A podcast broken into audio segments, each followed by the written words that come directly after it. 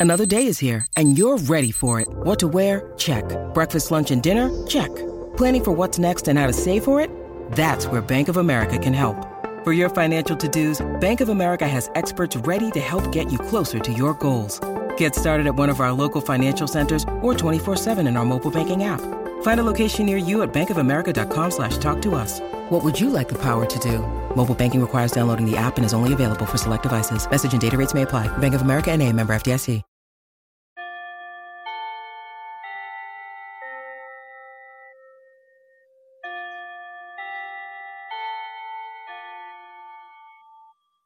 Welcome to today's class. We're going to be talking about something different. I'm not going to be doing Duolingo today. We are going to talk about kosoado words. This is something that I really, really wanted to do for a while, but I got COVID, so I stopped practicing for a while, and you know how I am, a little lazy. But here I am. so, kosoado words. This is something that again duolingo kind of mentioned it a little bit but i wanted to go a little deeper and i'm going to leave the page where i found this description was at tofugu.com very very nice. I always use it to practice and also it has a lot of resources and no they did not pay me for this. They, they might i don't know. Nah. anyway um so let's do this. Kosoado words is a series of Japanese words that can be used to refer either things, people, and location. We are going to talk about the specific one or the simple ones.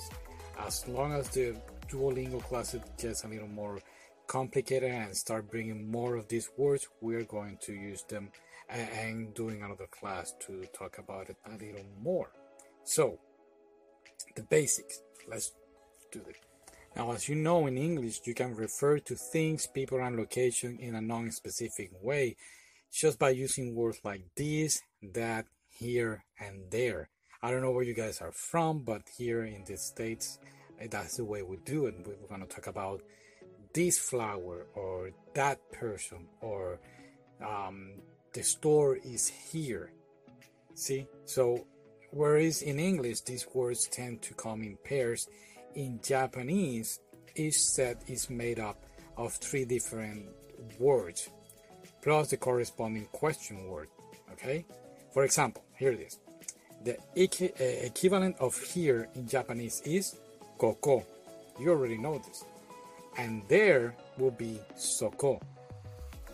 There is a single word that we already covered here also, and it's mean uh, is asoko, which means over there. Set is also corresponding to a question word that begins with do. So, doko will, will be where. Where is the bathroom? Um, toire wa doko desu?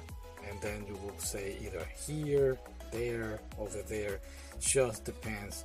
The question is actually where when are we going to be using this set of words of either ko, so, or a hence Asoko. No? Digo, I mean, Kosoado. Anyway, oh, anyway, let's continue. These, ser- these sets are remarkably common and each consists of four words beginning with the characters Kosoado. For that reason, we say we call this class Kosoado words. That's the the basic word. Then you will get a modifier. Example, like we covered at the beginning, we already said Koko which is here. And in here, we're talking about a place. If we're talking about a thing, it will not be koko, it will be kore. So, me, see, we keep the base word, which would be ko, and we change, we modify the second one, which in this case would be re, kore. Sometimes, yeah, it could be kono that we're gonna cover that later. For directions, we keep the word, the base word ko, and then we add chira, ko chira. And we already called that in one of the words, but in case that you forget, ko chira means this way. Get it? Yeah? No, you still don't get it? Alright, let's do this. So put this in your mind. I know you're listening, you're probably driving or Mm, I don't know what you're doing when you're listening to me, but thank you for listening. Now, imagine a person is in front of you. You're the one talking, you're the speaker, the person in front of you is the listener. Now, let's say that I grab this flower. I have a flower in my hand and I say, Coco hana des. This is a flower. I say Coco because it's near me. Now, if the person in front of me will grab a flower, I will say, Oh, what a pretty flower. So it will be Sono kawaii hana des. So you see, we use so because it's closer to the to the listener. If it is far away, then we will use the letter A, like um, ano, are, and so on. Get it? Makes sense a little better? Yes? No? Okay.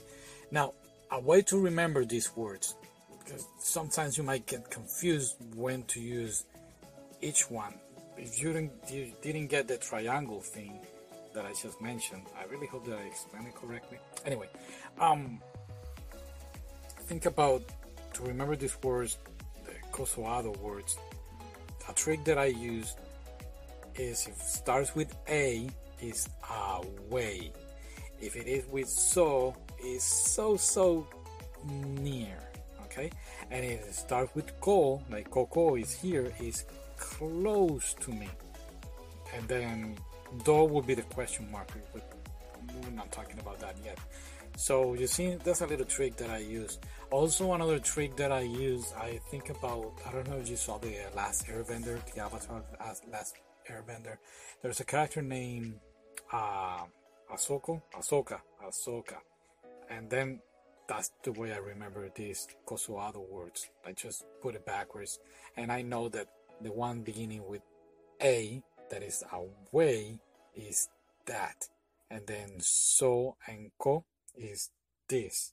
Just depends again how close or far you are from the from the listener.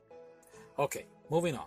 Now, there are nine basic set of words in Japanese that begin with kosoado and they have different meanings and functions depending on the ending that comes after these base words. We're not gonna cover all of them. Again, we're gonna be wait for Duolingo to put them in the lesson and then we will cover them. However, all these sets share the same concept. The first syllable in each word is the set that indicates either the distance between you and whatever you're referring to. Okay? Um, the relative distance from you listening to the thing you're referring to can also come into play. Now let's look another scenario here. Imagine that you're in the beach collecting seashells with a friend. When you see a cute pink seashell right in front of you, you will say, Kono kai kawaii. So kono is this, kai is shell, and kawaii is cute. So here you're using ko and kono because it's close to you. In this case, you're the you're only considering the distance between you and the shell and yourself. So you can use kono regardless of whether your friend is right next to you or your friend is at the end far away from the beach. Then let's say this your friend spots a, a, a shell you look over and see it in your friend's hand, you will say sonokai mo ine. So sono will be that, kai is shell, mo means also, and he, you know, is good, and ne is like a question. So you can mm, literally means that shell looks good too, and that shell also looks good, right? Uh, so in this example, your friend is face, you are facing your friend. So you are considered the distance between the shell, yourself, and your friend. Now let's say that both of you are together and your friend sees something like far away. Now it's gonna make a question like, what's that over there? And since you know it's over there is away, you will use are. So you can say are wa desu ka? What is that over there? You see? So you're pointing there. Now, it's kind of tricky, I know, especially when to use do, do re, do no, uh, do chira. But I just wanted to bring this up. I'm gonna leave the table in also in the description, and we are almost finishing the first part of Duolingo. I'm very excited about this. Mm, as soon as we finish it, we're gonna cover the stories. And again thank you for listening. Thank you for your support. Keep practicing. Practice.